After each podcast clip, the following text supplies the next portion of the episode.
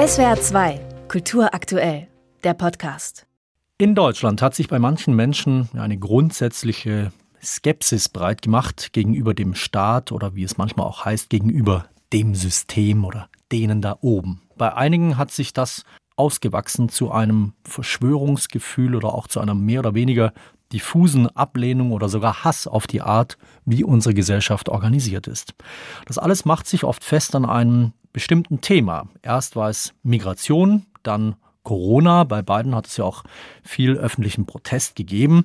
Jetzt könnte möglicherweise als nächstes die drohende Energiekrise dieses Unbehagen und auch neue Verschwörungsideologien anheizen. Die Sozialpsychologin Pia Lamberti leitet die Nichtregierungsorganisation CEMAS, die sich mit solchen Verschwörungsideologien befasst. Äh, Frau Lamberti, noch gibt es ja keine Demonstration wegen Gasversorgung oder Energiepreisen. Aber wie groß ist aus Ihrer Sicht die Wahrscheinlichkeit, dass wir solche Demos erleben im Herbst oder im Winter? Es gibt auf jeden Fall aktuell auch immer noch verschwörungsideologisch rechtsextreme Proteste, auch wenn man die gar nicht mehr so mitbekommt. Aber größere Proteste sind im Moment noch nicht da. Da gebe ich Ihnen recht.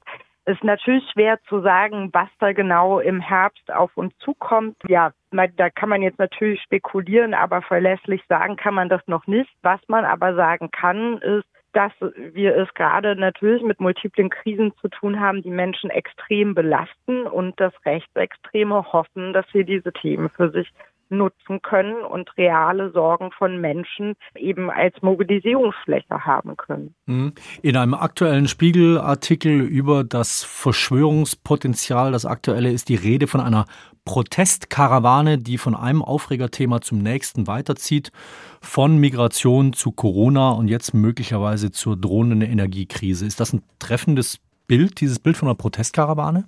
Ich weiß nicht, ob ich es Protestkarawane nennen würde, aber letztendlich beschreibt das ja das, was ich und viele andere schon seit längerer Zeit sagen, nämlich es ging eigentlich nie um Corona. Diejenigen, die diese Proteste organisieren, nutzen Corona als Thema für eigentlich andere Anliegen, die sie haben. Und wenn sich Corona eben nicht mehr ereignet, dann werden andere Themen gesucht und gerade Krisensituationen oder Situationen, die als Krise wahrgenommen werden, eignen sich da leider sehr gut. Rechtsextreme versuchen das immer, ob das jetzt eine lokale Flutkatastrophe ist oder eben ja so etwas wie jetzt die Energiekrise und Inflation. Mhm. Das heißt also, berechtigte, nachvollziehbare Sorgen und Ängste vor Corona, aber auch jetzt vor steigenden Energiepreisen oder vor einem kalten Winter, die werden instrumentalisiert. Wer macht das?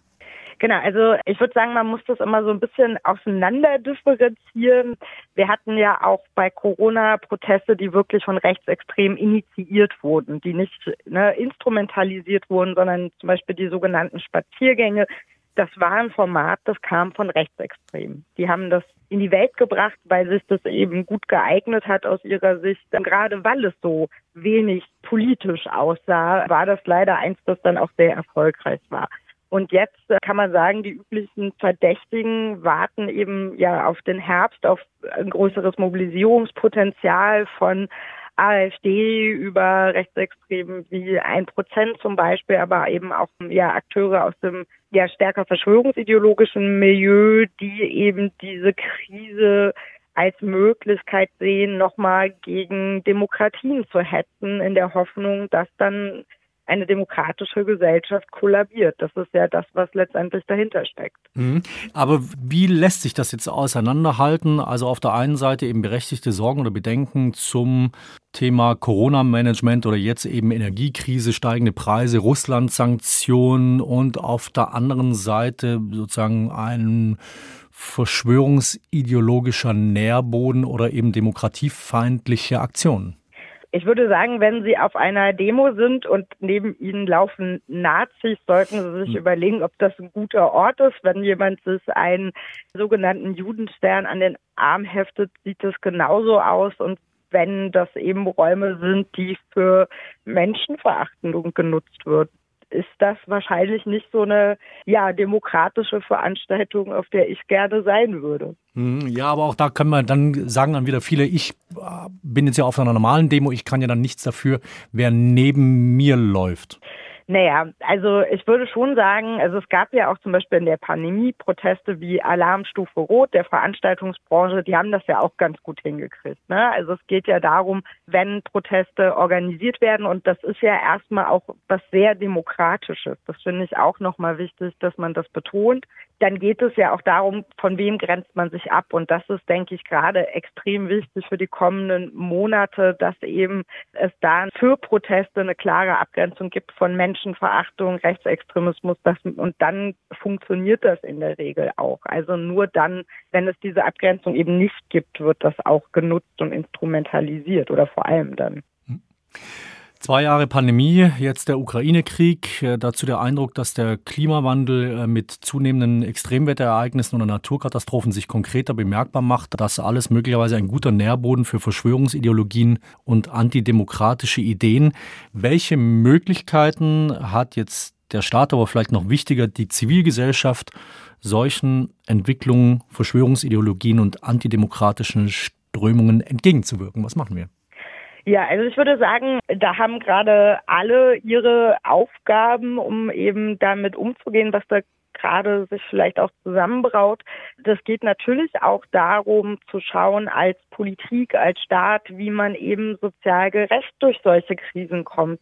Das ist ein wichtiger Faktor, den darf man nicht vergessen. Und wie man auch demokratische Räume öffnet, in denen Menschen eben auch die Möglichkeit haben, ihre Sorgen und Nöte, die ja wirklich auch da sind, zu artikulieren und eben gerade, wie gesagt, auch als Zivilgesellschaft zu sehen, wie verschafft man sich Gehör, ohne eben dabei Nazis rechtsextremen Raum zu geben. Die Sozialpsychologin Pia Lamberti befasst sich als Buchautorin, aber auch als Leiterin der Denkfabrik CEMAS mit Verschwörungsideologien. In SWR 2 am Morgen haben wir gesprochen darüber, ob nach Migration und Corona jetzt das Thema Energiekrise als Grundlage für neue Verschwörungsideologien und Proteste zum Tragen kommt. Frau Lamberti, vielen Dank fürs Gespräch und Ihre Einschätzung. Gerne doch.